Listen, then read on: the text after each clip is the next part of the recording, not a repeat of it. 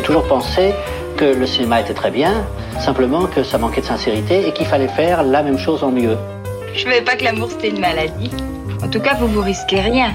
Vous vous êtes fait vacciner. 19h, 20h. Vraiment, il y a un mec surfait, c'est bien Mozart. Quoi. Mozart, Mozart. euh, Beethoven, c'est quand même autre chose, hein, je suis désolé. Bande à part avec Guillaume Durand sur Radio Classique. Je vais lui montrer qui c'est Raoul. Aux quatre coins de Paris qu'on va le retrouver éparpillé par petits bouts façon puzzle.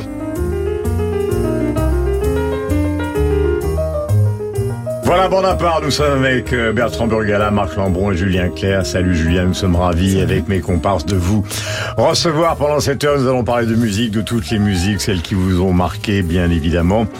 De cette carrière euh, qui n'en finit pas, mais dans le bon sens du terme, avec bonheur sur scène, vous êtes euh, pratiquement perpétuellement.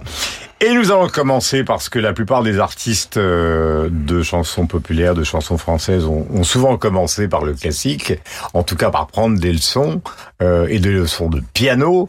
Et, et c'est votre cas. Oui, avec mademoiselle Savigny. Mhm. Je me souviens de son nom, qui était une jeune professeure de piano qui habitait Bourg-la-Reine, comme nous. Ouais. Et donc ça a commencé à quel âge? On m'a fait faire du piano classique à 6 ans. Mhm. J'en ai fait pendant 7 ans, pour, pour des résultats, ma, ma foi, très moyens. Euh, où je Oui, travaillais pas beaucoup et, et, et en même temps j'avais le trac dès que je devais jouer en public. Mais hum, je pense que ça m'a énormément servi.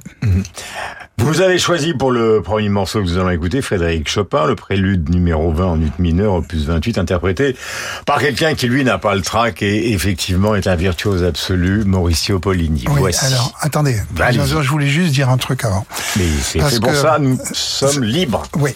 Euh, on m'a sou- souvent demandé dans les interviews comment vous composez. Alors j'ai dit je cherche des accords et je fais une suite harmonique, une suite d'accords sur lesquels après j'invente une mélodie. Mais je vois bien que souvent je, les gens n'entendent pas ce que je dis parce que tout simplement souvent dans le public on ne sait pas ce que c'est qu'un accord. Alors j'ai choisi là exprès un prélude de Chopin qui, comme tous les préludes de Chopin, est très court et qui ne commence jusqu'à la moitié du prélude que par des accords.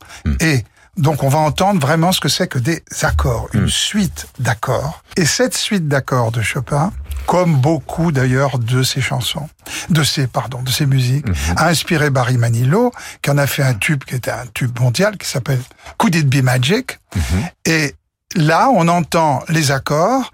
Donc exactement, c'est ça qu'a fait Barry Manilow, sauf qu'au lieu de le faire avec ses propres accords, il les a fait avec l'accord, les accords de Chopin. Donc on va entendre là, en fait, un prélude de Chopin qui commence par uniquement des accords. La mélodie ne vient qu'après. Voilà notre bien-aimée réalisatrice Marie-Ange, la bien nommée, nous amène servi euh, avec musicalité Mauricio Pollini.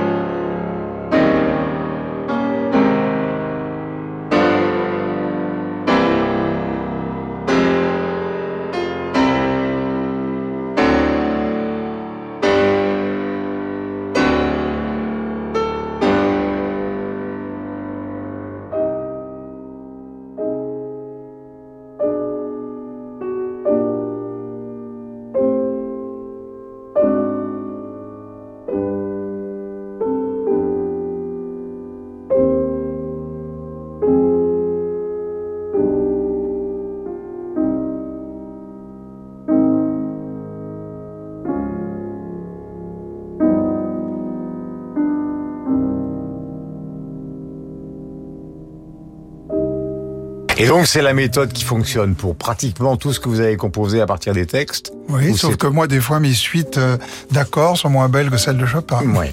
Alors nous avons découvert avec Philippe Gau, notre bien-aimé euh, producteur, un petit document, c'est Belle Maman, euh, Guylaine, qui raconte les débuts donc du jeune Julien, qui déjà quand même, euh, c'est normal, c'est la génération. La timidité à l'égard du classique ne l'empêche pas de jouer de la batterie et de fuir vers des boîtes de nuit du côté de la Corse. Écoutez.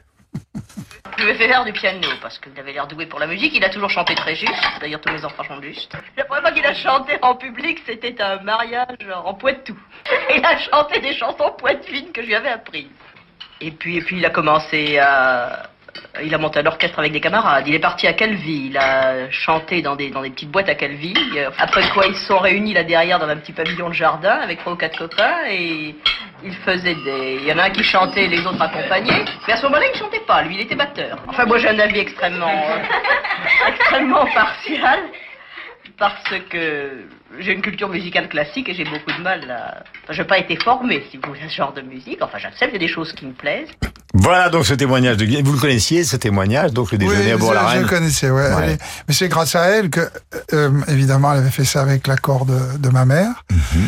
Elle ne se voyait jamais, évidemment, les deux femmes, parce que euh, ma mère était un sujet tabou à la maison, mais elle se téléphonait. Et donc, euh, elle m'avait mis, Guylaine m'avait mis au piano avec l'accord de ma mère, bien sûr. Voilà, double enfance à raconter toute cette histoire, bien évidemment, avec Maxime Le Forestier, si ma mémoire est bonne. Alors, vous êtes euh, un jeune homme, un batteur, puis un chanteur, puis un étudiant. Euh, de Bourg-la-Reine, on va à Paris. À Paris, on va à la Sorbonne. Du côté de la Sorbonne, il y a des cafés plutôt que d'aller évidemment en cours. Et là, donc, euh, eh bien, vous rencontrez une joyeuse bande avec qui vous allez composer des chansons absolument sublimes. Alors, j'ai choisi pour qu'on ne parle pas simplement des tubes de Julien Clerc, mais de beaucoup d'autres choses. Un titre de 75. Il s'agit de Roda, euh, qui est euh, effectivement euh, à l'écriture et vous à la musique, peut-être avec la même méthode que celle qu'on évoquait avec Poligny. Souffrir par toi n'est pas souffrir. Si un jour tu veux revenir, sans mots, sans pleurs, sans même sourire, négligemment et sans te retenir, sans farder du passé tout l'avenir.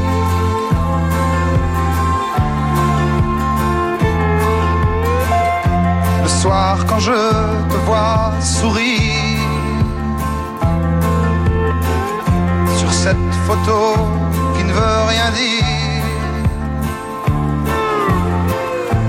Sous ta vieille lampe qui tremble et chavire. Voilà, magnifique parole donc d'Étienne Rodagil, la génération 47, la vôtre, c'est Jonas, c'est aussi Patrick Devers, c'est aussi euh, Frédéric Mitterrand, France Gall, Michel Berger, donc euh, évidemment une génération bénie dans une drôle de période, euh, avec Christian Dior pour la première collection, avec un président de la République, quel était-il, vous vous en souvenez mon cher Marc, vous qui savez tout? En 1947, eh bien c'était, attendez, c'est René non, c'est Vincent Auriol. Vincent Auriol, effectivement. Ramadier, président du Conseil. Blum a essayé de lui succéder, mais il a été répudié. Et puis c'est le début de la guerre froide, la partition des Indes et le plan de partage et la guerre donc en, en Palestine. Bertrand, qui est à vos côtés, Burgala, a choisi, avant que justement nous n'évoquions les auteurs, il a choisi un titre qui est moins connu, qui date de 2005, qui a été donc coécrit par Carla Bruni, qui s'appelle Une vie de rien, et il le met en, en corrélation avec un groupe dont je n'avais jamais entendu parler, qui s'appelle The High Lamas, dont le titre s'appelle Nomade, ça date de 2002, alors on va d'une certaine manière enchaîner, et Bertrand va entrer en piste.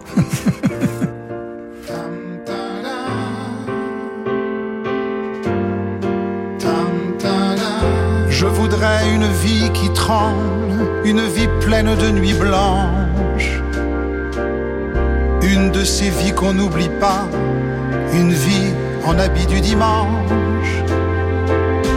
Je voudrais une vie qui danse, une vie qui se relève de tout. Une vie qui se retrousse les manches, une vie qui sait se mettre à genoux je veux bien d'une vie de rien, de longs matins ensommeillés, une vie passée entre tes seins, à étudier ta peau de près. Oui, je veux bien d'une vie de rien, les nuits, les jours entremêlés une vie sans l'ombre d'un destin. Une vie posée entre tes mains. Je voudrais des frissons. Voilà le romantisme, la beauté des paroles, et donc euh, voici qu'interviennent The High Lamas. Standing in the light.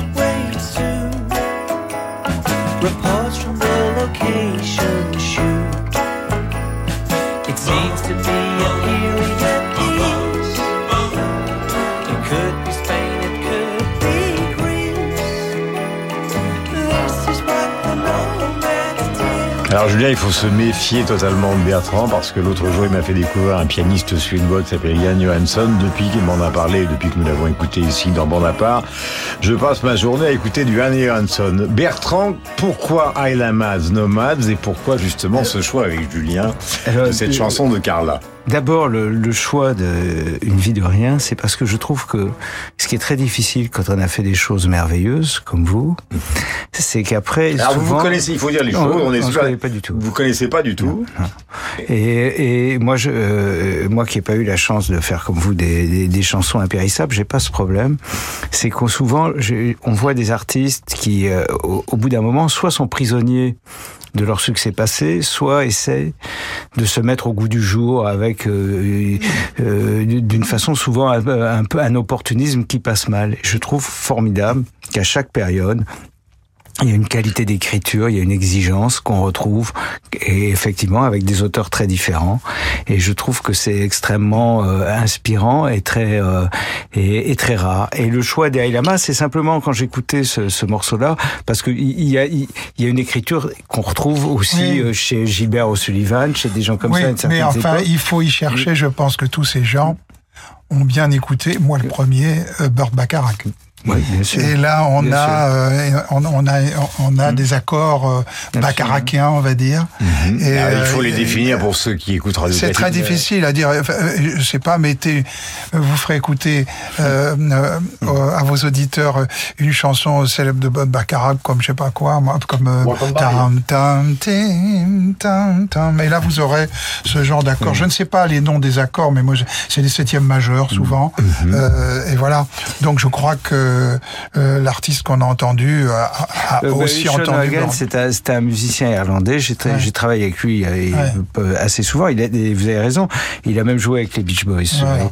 Et euh, effectivement, euh, je trouvais ça. Je pensais à ce, mor- euh, à ce morceau, mais c'est simplement parce qu'on est dans des tempos qui sont proches. Oui, mais je trouve que cette euh, cette écriture qui est qui passe totalement le temps et, et vraiment le fait que vous ayez échappé vraiment à ce piège qui peut qui est souvent un des pièges du succès, c'est-à-dire que tout d'un coup on se dit est-ce qu'on va refaire ce qu'on a fait merveilleusement avant en moins bien ou est-ce qu'on va essayer euh, de faire Ouais. un duo avec euh, des gens, enfin qui Ouais, souvent. Et je trouve euh, formidable que vous ayez toujours continué à faire des choses singulières. dans Est-ce qu'il a raison d'abord Non, mais c'est dans surtout dans constat la composition, c'est vrai que, ah, évidemment, plus le temps passe, plus je suis confronté à ça. Je, je traque, je traque les réminiscences beaucoup. Donc d'abord, je commence par traquer les miennes.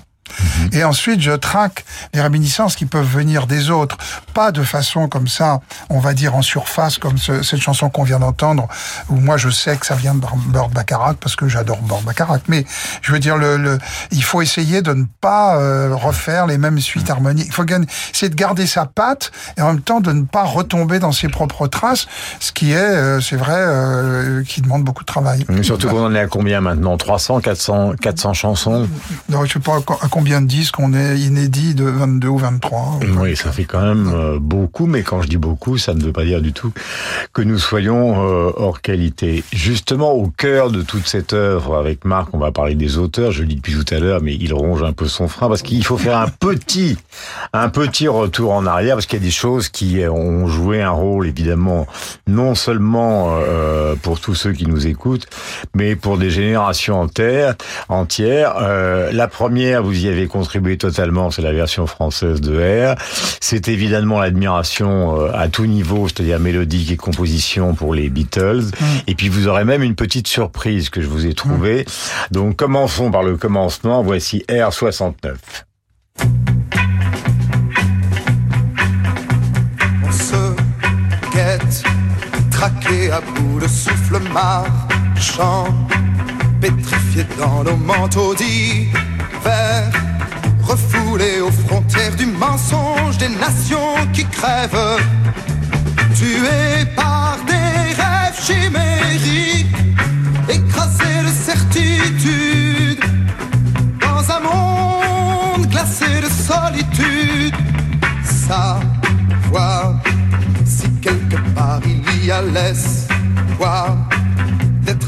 Alors, si ma mémoire est bonne, euh, Julien, évidemment, ça a accompagné de nombreux concerts, y compris d'ailleurs actuellement. Pendant un moment, vous l'avez moins chanté, et puis maintenant, ça revient euh, Systématique. systématiquement. Avec d'ailleurs dans les derniers, enfin dans les derniers concerts auxquels j'ai assisté, une orchestration qui est moins symphonique et plus rock. Oh, bon, on garde complètement ça. Ouais. Sauf qu'on le joue peut-être un petit peu mieux parce que on avait enregistré un album entier en un après-midi. Cet Mhm. album de, de Hair, là d'ailleurs je crois que ça s'entend.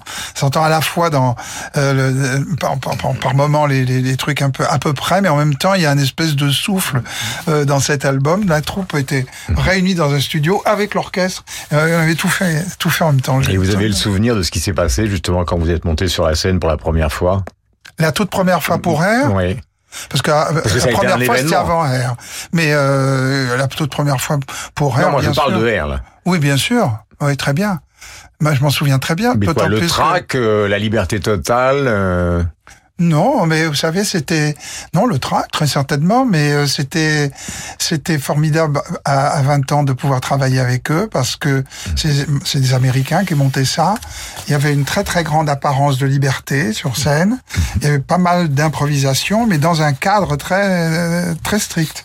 Très Alors- américain. Alors c'était formidable. Euh, adaptation euh, d'un compositeur américain incontournable, bien évidemment, Chuck Berry. Voici qu'entre en scène euh, les idoles absolues, peut-être, Ouais. de Julien avec euh, Bob Dylan, du côté américain. J'ai fait exprès de prendre une chanson qui ne soit pas deux, justement, pour essayer de mettre les deux choses. C'est-à-dire, euh, euh, moi, le rock and roll, par ma génération, j'étais un peu jeune pour le connaître par les créateurs. Mmh. Donc, je l'ai connu par le prisme de la pop anglaise. Mmh. Donc, la première fois que j'ai entendu Roll Over Beethoven, ça n'est pas par, par, par, par Chuck Berry, mais par les Beatles. Que voici.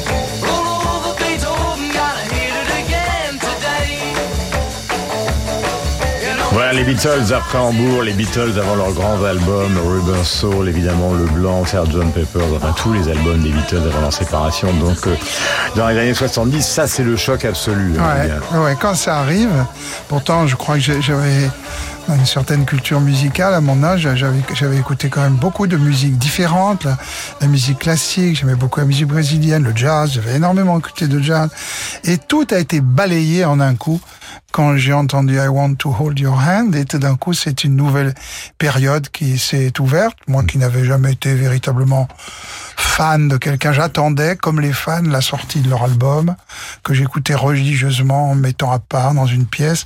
Euh, les, les Beatles, ça a été une révolution absolue. Euh, Peut-être parce qu'il y avait euh, deux génies, un très très très bon et, et, et un formidable batteur euh, qui accompagnait tout ça. Euh, mais hum, c'était, il y avait une fraîcheur, il y avait une invention, euh, il- tout, tout était là. Il y avait le rock and roll, mais ça, ça dépassait le rock and roll. C'est le rock and roll qui se mélangeait avec la chanson de toujours.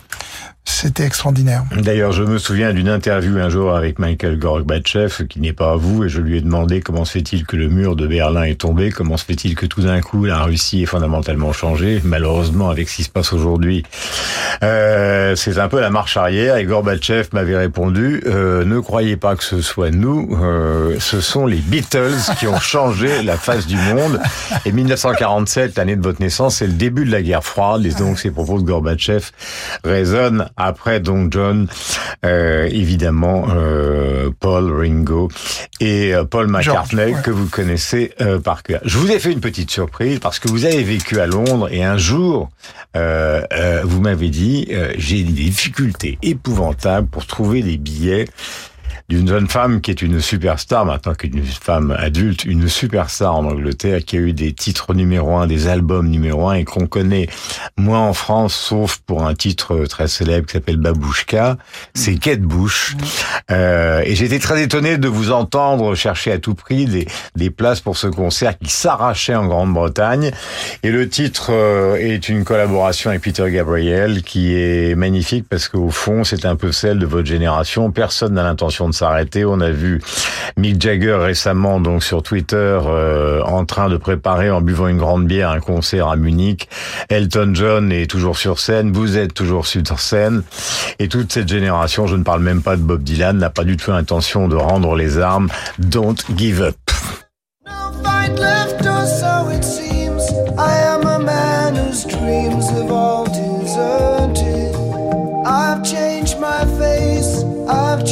My name,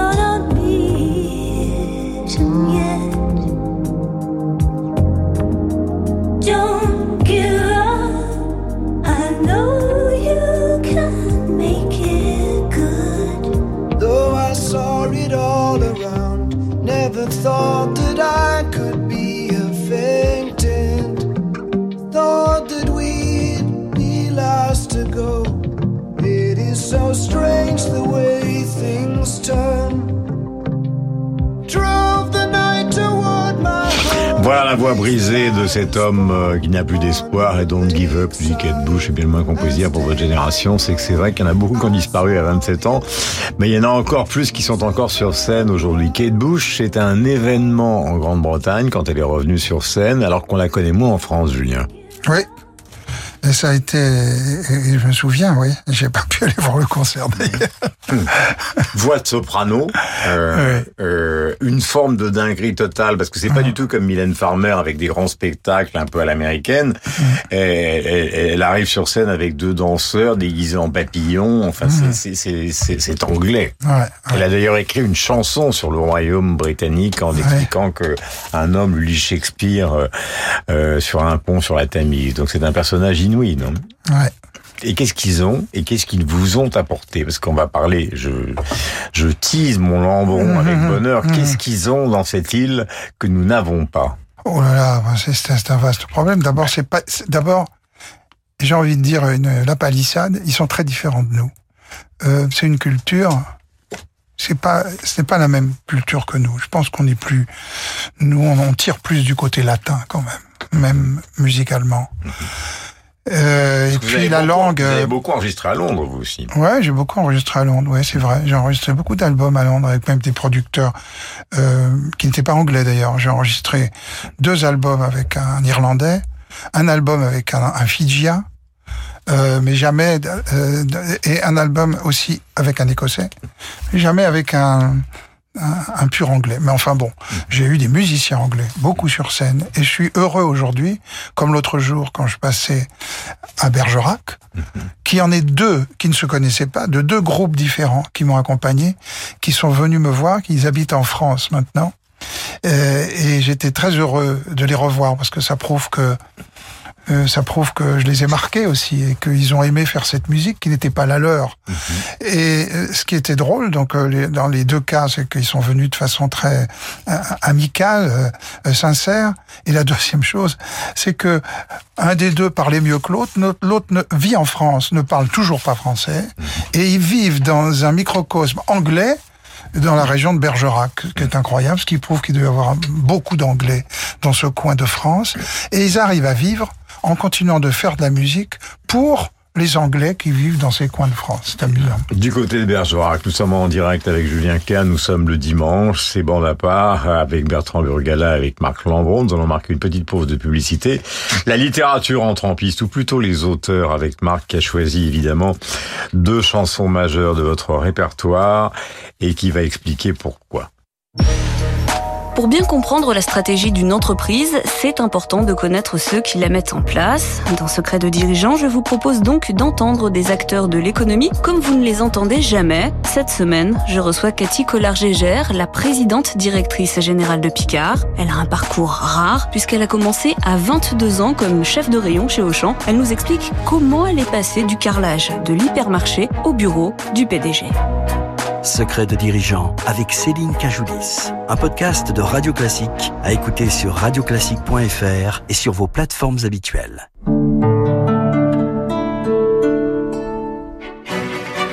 Revivez les fièvres virtuoses de la Venise baroque, ces trésors oubliés. Avec Vivaldi, l'âge d'or, le spectacle de Marianne Piketty et le concert idéal. Un univers où la raison cède le pas au sens et à la force de l'imaginaire.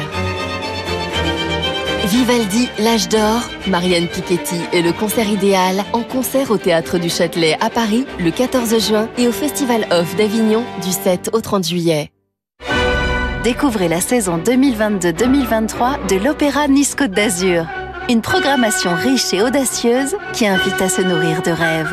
Venez goûter aux grands opéras et aux ballets du répertoire, aux concerts symphoniques où les solistes internationaux sont à l'honneur, mais aussi à des rendez-vous originaux tout au long de la saison, comme les after-work, les escape games ou encore les dîners sur scène. À l'Opéra de Nice, tout le monde s'y retrouve. Abonnez-vous dès maintenant sur opéra-nice.org.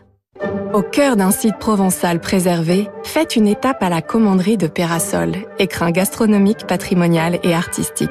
Au milieu des vignes, dans ces lieux chargés d'histoire, déambulez parmi les œuvres monumentales des plus grands artistes contemporains. Dégustez des plats de saison préparés avec les produits de notre ferme biologique et profitez de chambres d'hôtes dans un cadre idyllique. À Pérasol, imprégnez-vous d'un art de vivre authentiquement provençal. Réservez votre séjour sur perasol.com.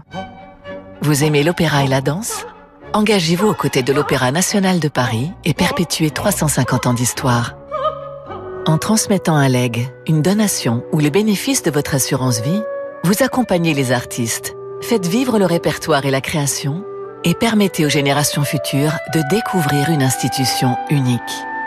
Contactez-nous au 01 58 18 65 15 ou rendez-vous sur arop.opéradeparis.fr.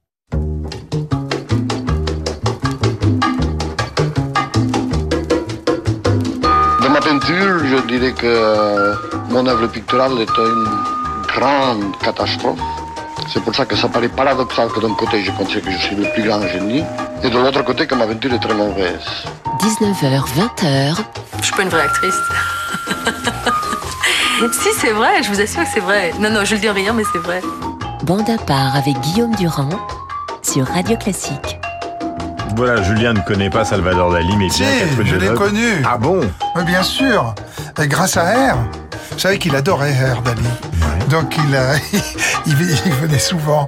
Et, euh, grâce à R, il m'a invité à déjeuner un jour chez Maxime. Il m'a fait appeler, je faisais une émission de Drucker sur des patins à glace dans une... je sur des patins à glace dans, dans une patinoire. On m'a dit, on vous demande au téléphone. Ah, C'était un ami de Dali, qui était un peintre polonais, qui était tout le temps avec lui. Il a dit, le maître vous invite à déjeuner demain. Euh, avec votre... J'ai bien votre- fait de me gourer, hein, finalement. avec votre ami. Je vivais avec France Gall à l'époque. Alors j'ai dit, écoutez, j'irai bien chez Maxime, mais j'ai entendu dire qu'il fallait mettre une cravate. Alors moi, je ne mets jamais de cravate, donc je pense que je ne pourrais pas venir. Alors il m'a dit, je vous rappelle. Et il m'a rappelé, il m'a dit, bon, le maître a tout arrangé, vous pouvez venir sans cravate. Bon, alors, j'y suis allé. Et là, quand elle est arrivée, il y avait beaucoup, pas, pas mal d'invités, on était une douzaine. Alors il a dit, la petite fille s'assoira là. Le protagoniste de R se mettra là. Alors il nous a mis tous autour de la table. Et alors il y avait un pauvre monsieur qui était venu de New York pour la chaîne télévisée CBS. Ils avaient prévu de faire un espèce de prix dont euh, Dali était le, le parrain. Et alors évidemment, il lui a pas adressé la parole de tout le, le repas. Il y avait à côté de lui bah, Amanda à lire. Et comme il avait toujours une main euh, sur sa canne à pommeau d'or, euh, évidemment, elle lui coupait sa viande. Pour ça, il mangeait sa viande avec l'autre main, mais euh, la il y avait une main. Et puis, alors, il y avait un photographe qui était là, qui, qui, qui, mitraillait, mais qui ne mitraillait que quand il prenait la pause. Donc, de temps en temps, il faisait ce fameux tête concave avec les yeux comme ça, puis la, la moustache. Avec la là. moustache. Voilà. Et alors cric, il avait le droit de, et voilà. Et donc, ça a été un, un déjeuner formidable. Et à la fin, il m'a dit, alors, qu'avez-vous pensé? Je lui ai dit, écoutez, maître, euh, moi, je savais pas quoi dire. Je lui ai dit, écoutez, maître, j'ai beaucoup ri. Enfin, mais c'est important de rire. Deneuve, une amie, euh, je le sais puisque euh, vous la connaissez bien. C'est le moment, nous avons attendu, fait patienter l'Académie française, mais ce qui vous touche chez Julien, bien évidemment, au-delà des, des mélodies que tout le monde connaît, vous avez choisi deux des plus célèbres, c'est aussi les auteurs qui ont travaillé avec lui. Et que vous connaissez pour certains d'entre eux, puisque l'un d'entre eux, Dabadi, a été académicien avec vous. Ce qui me frappe surtout dans l'entretien tel qu'il est engagé, et c'est très intéressant, c'est la notion de, de réminiscence. Alors, à divers titres, parce que nous avons eu les réminiscences musicales, Bird Baccarat ou les High Liamas. Moi, dans la chanson euh, superbe, Souffrir pas toi n'est pas souffrir, à tort ou à raison, c'est peut-être projectif, mais j'entends une chanson de George Harrison qui est euh, les accords descendants, qui s'appelle, euh, qui s'intitule Let It Roll, avec également une guitare slide. Euh, après, il y a des réminiscences mémorielles, des petites madeleines, c'est-à-dire Hair. J'avais 11 ans, j'envoyais des images dans Paris Match, me reviennent les noms de Julien Clerc et de Vanina Michel. Oui. Me trompais-je? Mais non, Nous allons faire un peu de, de barater un peu dans le souvenir. Et à l'époque, j'avais 11 ans, ma libido était en, en éveil et l'idée que je me faisais des endroits où on voyait des gens tout nus, c'était l'île du Levant, l'idée des naturistes et euh, la scène du théâtre de la Porte Saint-Martin, puisque dans Hair, il y avait un moment euh, une scène de nu. Est-ce que c'était Rado et Rani d'ailleurs les, les, les auteurs Ah, Les auteurs, c'était deux auteurs américains qui étaient habillés comme il fallait, comme nous sur scène. Qui s'appelait Rado et Rani Ah, Rado et Rani. Bon, je me souviens de ça aussi. Donc là, nous sommes en, en, en processus James de- Rado et Jérôme Rani. D'exhumation mémorielle. Alors après, oui, moi ce qui m'intéresse aussi, c'est l'atelier, c'est-à-dire le travail avec les auteurs. Alors, tout à l'heure, c'était Rodagile, je crois, dans Souffrir n'est pas.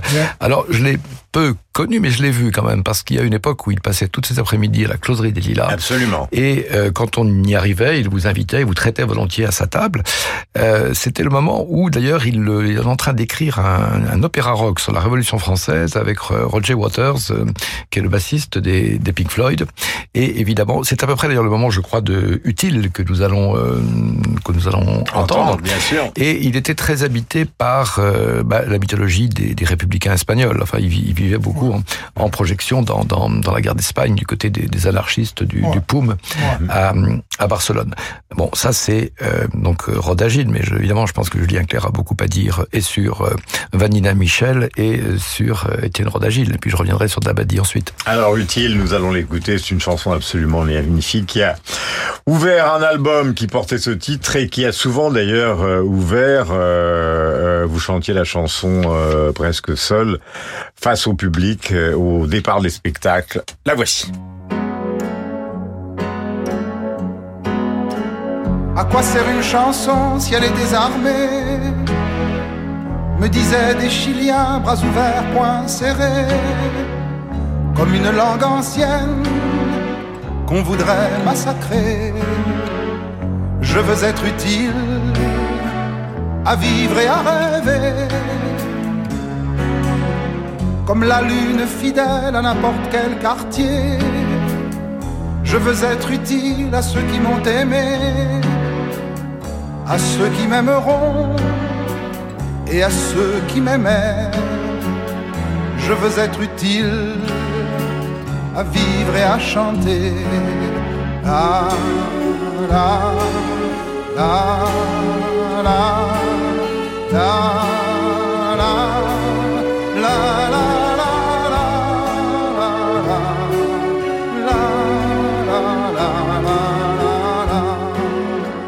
Roda qui nous a quitté, Roda qui avait un certain génie, si ma mémoire est bonne, cette chanson a été donc euh, mise en avant par la République française au moment des attentats de Nice.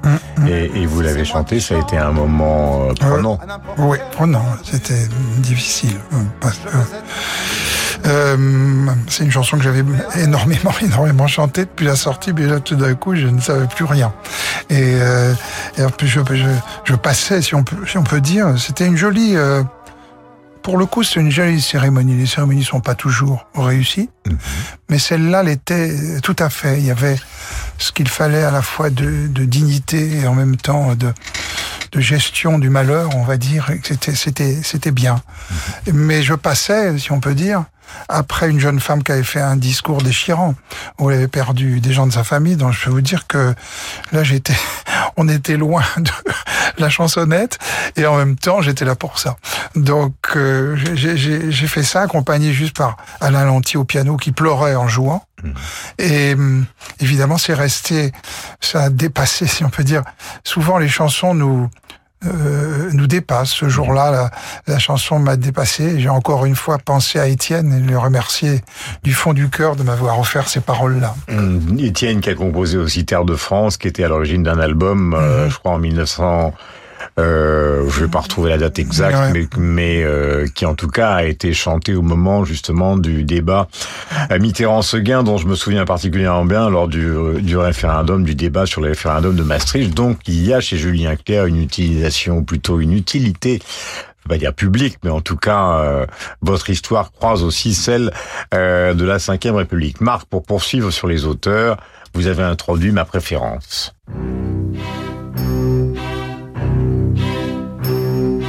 Je le sais, sa façon d'être à moi parfois vous déplaît.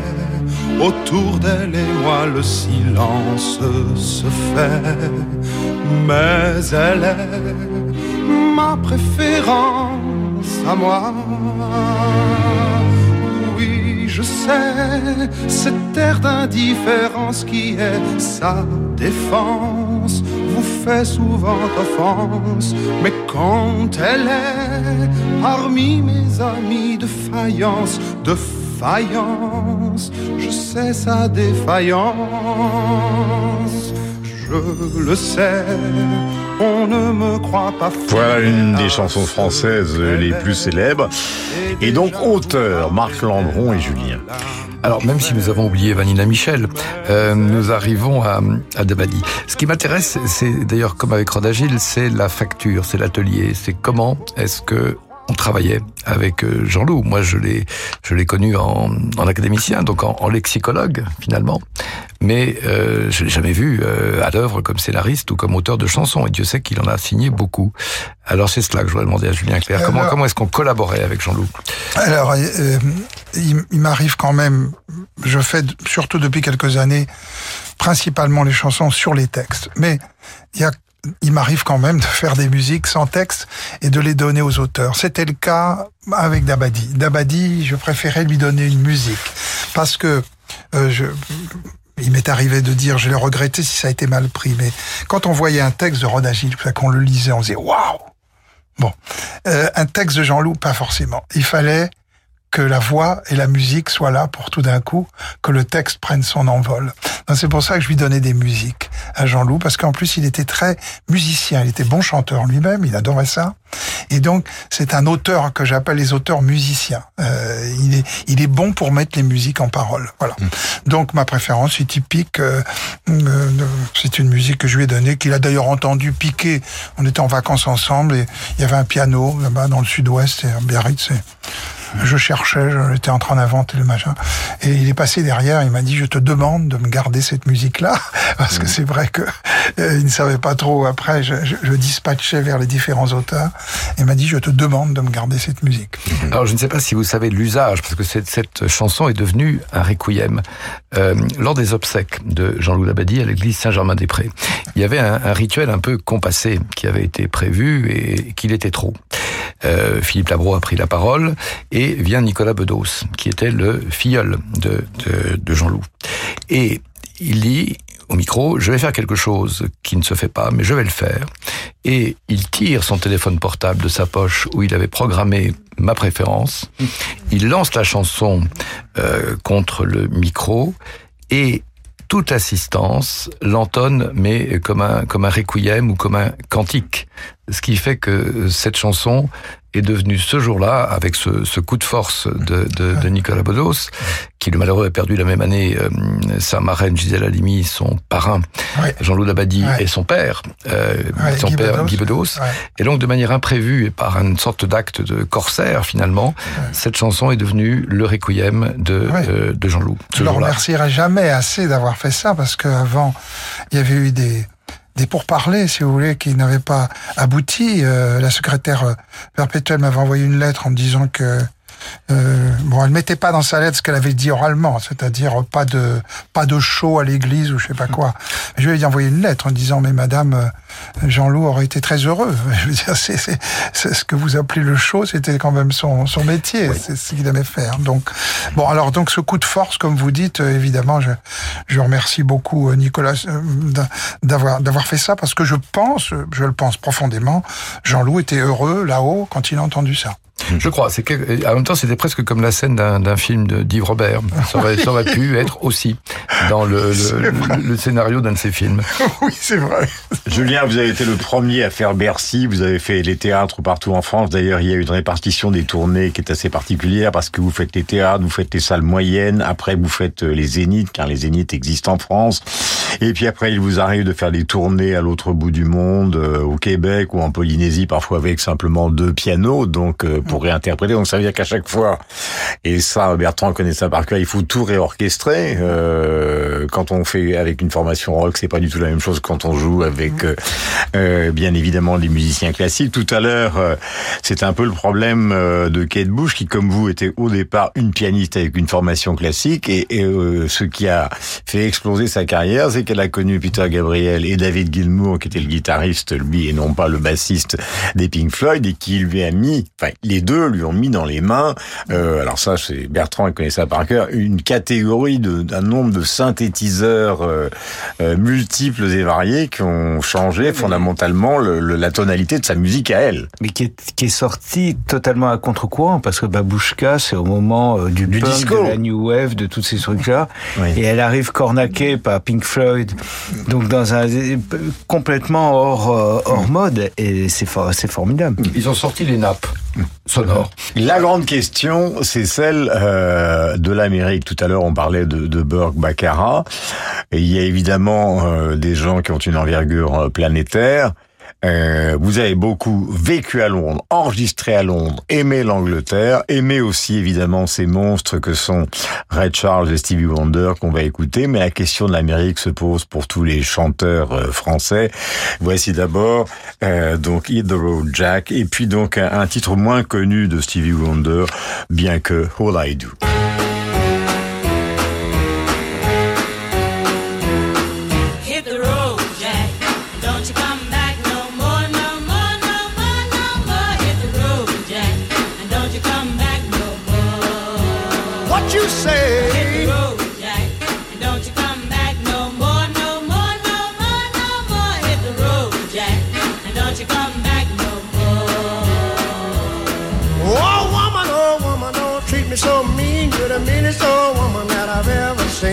I guess if you say so, I'll have to pack my things and go.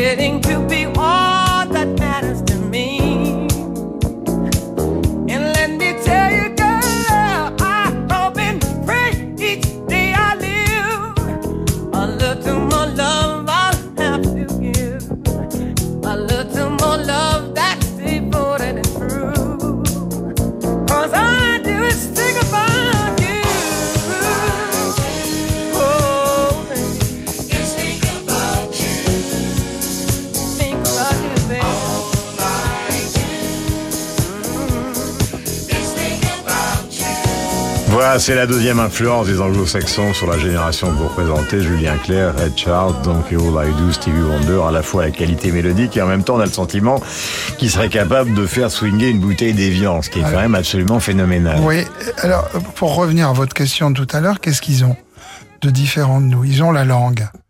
Et il faut savoir que c'est une langue avec laquelle on peut chanter plus aigu que notre langue à nous. Mm. Et c'est très important, ça. Parce que là, on, on entend Stevie à son meilleur quand il chante très très très haut. Mm. Les chanteurs anglais, généralement, et américains, ils ont facilement euh, un demi-octave et quelquefois un octave de plus que nous. Ça compte beaucoup dans la composition. Mm. C'est le cas ça a été le cas d'Elton John avant que sa voix s'épaississe, par exactement. Exact, Ouais. exact, oui. Mais ça n'explique pas euh, ce mélange, puisque vous disiez tout à l'heure que dans l'adolescence, le jazz était très présent. Ouais. Et chez Ray Charles et Stevie Wonder, le jazz, c'est c'est le, le, c'est le sous-bassement de tout ce qu'ils ont fait. Absolument. Jazz, jazz et blues. Ouais. Pourquoi vous avez choisi All I Do? Parce qu'il y a Super Parce que c'est une chanson que j'ai écoutée des milliers de fois. Mais pourquoi? Je, je sais pas. C'était la descente harmonique dont on parlait tout à l'heure avec Chopin. C'est une, descente harmonique assez euh, classique, sauf Mhm. qu'il la tord un petit peu vers la fin. Il, il- il part sur autre chose. Ce qui fait l'intérêt d'un compositeur, c'est que il, il va faire. Tous les compositeurs partent souvent sur des descentes harmoniques, appelons-les convenues, ou en tout cas connues. Et normalement, un très bon compositeur, il va partir ailleurs à un moment donné. Il va, il va faire un accord de, de changement où on ne l'attend absolument pas. C'est ce qui fait, c'est ça, à mon sens, qui fait les grands compositeurs de musique pop. C'est de nous surprendre. De, de ne pas faire des choses convenues, même si le début c'est un début de descente connu, de descente harmonique. Mais tout d'un coup, pas. lui il fait ça tout le temps, Stevie. Et on s'en rend pas compte, c'est ça que j'ai dit. Bertrand. Parce que ça passe comme une lettre à la poste. en Bien fait. sûr. Et c'est ça le. J'ai une petite question euh, que j'évoquais tout à l'heure avec la génération malheureuse euh, de tous ceux qui ont disparu, Hendrix euh, et d'autres à 27 ans. C'est vrai que par ironie, la- la- l'interprétation de Don't Give Up avec Kate Bush et, et Peter Gabriel, c'est aussi celle de votre génération, c'est de ceux qui ne renoncent pas. Et ils sont de plus en plus nombreux. C'est-à-dire que j'évoquais Jagger, il est en tournée, Dylan, il est en tournée éternelle, McCartney garde autour de lui les musiciens qui n'ont pas le droit de jouer ailleurs, même si lui ne joue pas pour l'instant, mais enfin, en tout cas, il vient d'enregistrer un album dont il a joué de tous les instruments. Si, Euh, si, il qui- est en tournée en ce moment. Oui, Il mais est en tournée aux États-Unis Aux euh, avec McCartney. Et, et Clapton et Jeff Beck. Et... etc., etc. Oui. Alors, qu'est-ce qui qu'est-ce qui vous est arrivé après avoir été vécu par une grande partie de votre public comme les plus fragiles parce que la vie saturée, etc., etc. Et puis maintenant, Ouais, euh, Je crois, moi j'ai une explication, mais bon. est-ce que ça vous Euh, concerne directement J'ai une explication à la fois euh, musicale et sociologique, j'ai envie de dire. On est une génération qui avons eu beaucoup de chance parce qu'on a été précédé par des, des géants. On a été précédé par des périodes musicales extrêmement riches. Euh, tous ces artistes américains euh, arrivent après, bon, on l'a dit tout à l'heure, le jazz, le blues et le Great American Songbook, qui est le, le, le creuset euh, de, de la musique euh, anglo-saxonne. Et donc euh, nous, on a euh, des gens de notre génération ici, chez nous, on a deux ADN. On a un ADN, bon, qu'on vient, on vient de l'entendre, un ADN anglo-saxon, mais aussi on a un ADN français, latin, très puissant, puisque avant nous, c'est la génération des Brassens, Aznavour, enfin traîner le premier d'entre eux, et ensuite Brassens, Aznavour, Beko, Barbara, Ferré. Donc euh, c'est une chance inouïe qu'a eu notre génération. Et puis le d'arriver après tous ces grands artistes. Et après, que ce soit pour les anglo-saxons ou pour nous, je pense que c'était une période euh, sociologiquement euh, qui faisait rêver, qui, qui était créatrice, euh, où nous rêvions d'un avenir, je crois, euh, meilleur et, et on pouvait euh, économiquement, ça allait beaucoup mieux que maintenant. Euh, les mœurs étaient absolument, ça a été une espèce de de folie, euh, de, hein, de tourbillon des mœurs. Donc, si vous voulez, tout ça encourageait euh, la création et de tenter aussi. On peut réécouter, euh, on n'a pas le temps de mettre toutes les musiques là, mais on peut réécouter certains albums. Euh, euh, euh, je sais plus qui me disait l'autre jour, euh, Obispo me disait mais comment, comment, comment ça sonnait comme ça? C'était le studio, c'était le studio qu'on a détruit d'ailleurs en France. Les Anglais ont été capables de garder à Bérode et nous on a détruit les studios pâtés naturellement pour construire des tours à la place. Mais on aurait dû, si on avait été euh, au niveau, à la hauteur, on aurait dû garder ces, ces studios pâtés parce qu'ils avaient un son à nul autre pareil, dans lequel nous enregistrions, mais dans lequel Elton est venu, dans lequel les Stones sont venus enregistrer aussi. Je n'ai vu la preuve de l'existence des studios Pathé que dans l'exposition des Stones, il y a trois ans. Une exposition qui a fait le tour du monde. Il y avait une salle qui était consacrée au studio Pathé C'était Some. Girls, non Je m'imagine. Hein C'était l'album Some Girls. je sais plus lequel. ouais.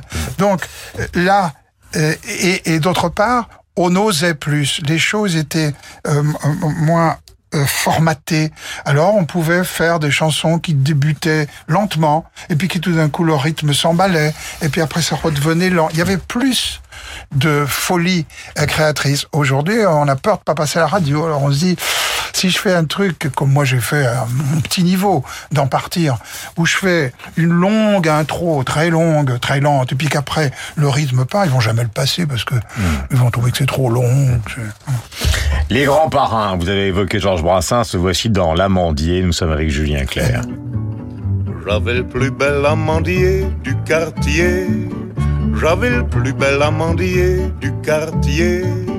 Et pour la bouche gourmande des filles du monde entier, je faisais pousser des amandes, le beau, le joli métier.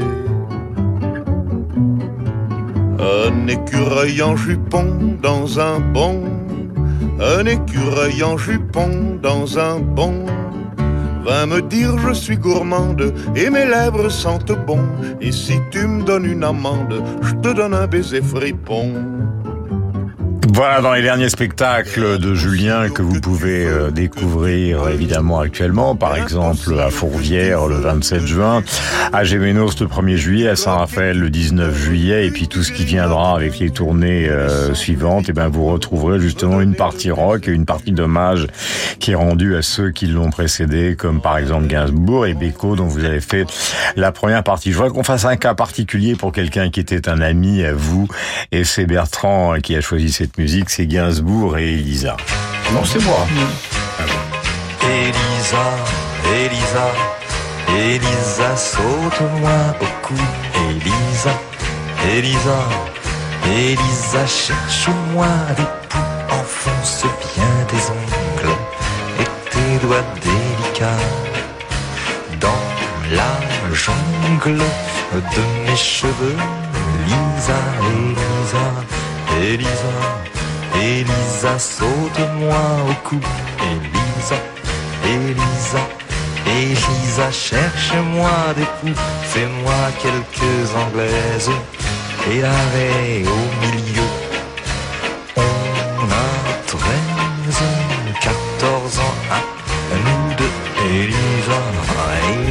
Voilà, j'ai failli euh, faire la faute de chanter avec Gainsbourg. Euh, très jalouse, euh, Marc Lambron, sur cette affaire d'Elisa. Pourquoi, Marc Jalouse maintenant, Non, je non. suis en, en écriture inclusive, non Je suis une jalouse. Eh ben non, c'est moi qui l'avais choisi, donc c'est pas pas, pas Bertrand mais c'est pour ça que j'ai- protesté.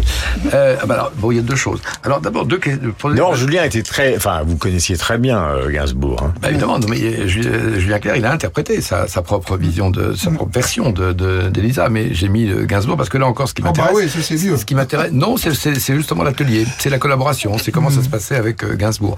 Autre question, je la pose tant que j'ai la parole. Bien sûr. Euh, c'est que je vois que dans le, le choix, les choix musicaux de Julien Clerc, bon, très différemment, mais nous avons Chopin, Ray Charles, Stevie Wonder et euh, Gilbert Bécaud.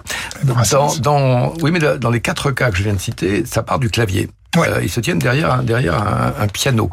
Et c'est une question qu'on peut poser aussi à Bertrand Burgala, c'est est-ce que la, la, la place, la, la posture du compositeur et de l'interprète, mais du compositeur, euh, est différente ou particulière quand on travaille depuis précisément le, le, le clavier? Non, en quoi est-ce que c'est différent d'une guitare Parce que, parce que les suites harmoniques qui vous viennent sous le doigt, la guitare, sous les doigts ne sont pas les mêmes que celles du piano. Et pardon, pardon, parce que je suis Non, un, un claviériste, c'est moins riche à la guitare. Pour arriver à des accords très riches à la guitare, il faut être très bon guitariste. Mais quand on est un guitariste moyen, il vient des accords qui sont un peu toujours les mêmes. c'est ce qui fait aussi- Tandis que quand on est un pianiste moyen, arrive, il suffit de bouger un doigt, pour que tout d'un coup, ce soit des accords Alors, très du riches. coup, on, on- on tombe souvent sur les mêmes accords. Moi, parfois, j'inverse les mains, par exemple. Euh, euh, je joue la mélodie avec la main gauche parce que je me dis, j'aurai moins de, je vais moins pianoter, j'aurai moins d'automatisme comme ça. Juste pour en revenir, et c'est pour ça Ah, que je veux absolument remettre Brassens dans le groupe des quatre, là, Oui. c'est que ce qu'on ne sait pas toujours, c'est qu'il écrivait beaucoup de ses chansons au clavier. Ah oui. Et après, il est passé à la guitare. Mais il y a beaucoup de chansons de Brassens qui, harmoniquement, c'est visible que ça a été écrit au piano. Au, au Et par exemple, quand on prend le répertoire de Stevie Wonder, comme maintenant, ou d'Elton John, par exemple, Ouais. qui, qui- est-ce que est-ce qu'on sent le piano? Est-ce Ah que oui. c'est C'est- écrit c'est- depuis c'est- vraiment des harmonies, c'est vraiment des harmonies de claviériste. Voilà.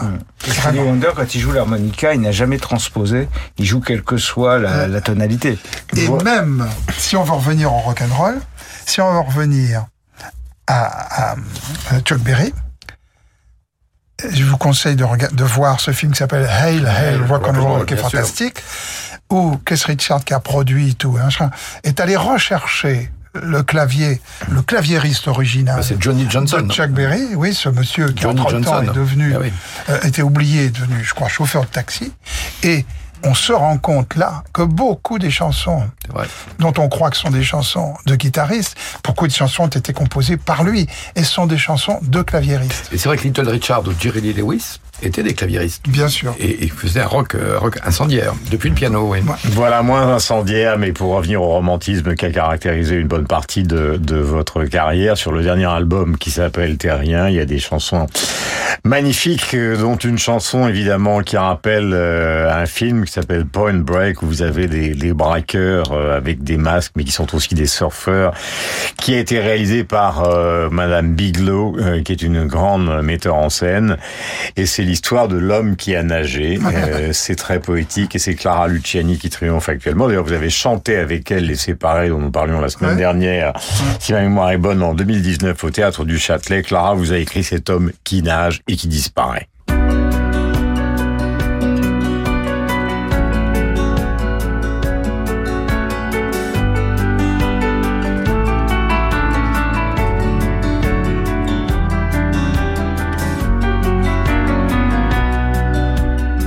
La légende dit qu'il est parti vers midi de chez lui, puis il s'est déshabillé sur la plage désertée, cheveux blondis, corps bronzé. Puis le récit s'obscurcit, le vacancier se contredit, il n'est plus sûr de ce qu'il vit. L'homme a nagé, nagé, nagé, si loin et si bien, si bien, si bien, que jamais, jamais, jamais, jamais il ne revint. L'homme a nagé, nagé, nagé, si loin, si bien, si bien, si bien, que jamais, jamais, jamais, jamais il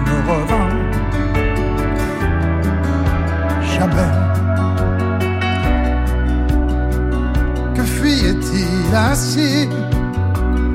A-t-il rejoint l'Italie? On a raconté aussi qu'il aurait voulu noyer au grand large un amour blessé. Puis le récit s'obscurcit, le seul témoin se contredit, il n'est plus sûr ce qu'il vit.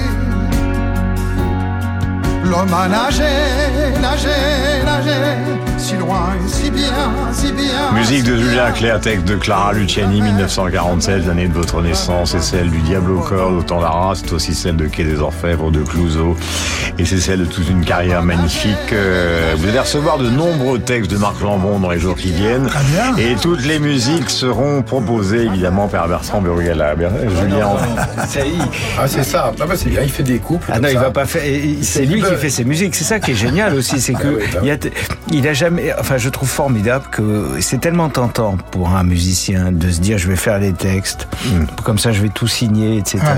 Et je trouve que c'est d'une, d'une, aussi d'une intelligence d'a- d'avoir su s'entourer comme ça de paroliers et de faire la musique. Je trouve ça génial. Hum, Julien, vous avez passé une bonne heure? Oui, très bonne. Eh ben tant mieux, nous aussi, on était ravis. On va en parler. euh, Dès qu'on va sortir du studio, vous êtes sur l'antenne de Radio Classique, c'était la fin de On Bande on retrouve- l'embrasse, On se retrouve euh, la semaine prochaine et on vous embrasse, mon cher Julien. À bientôt. Merci beaucoup.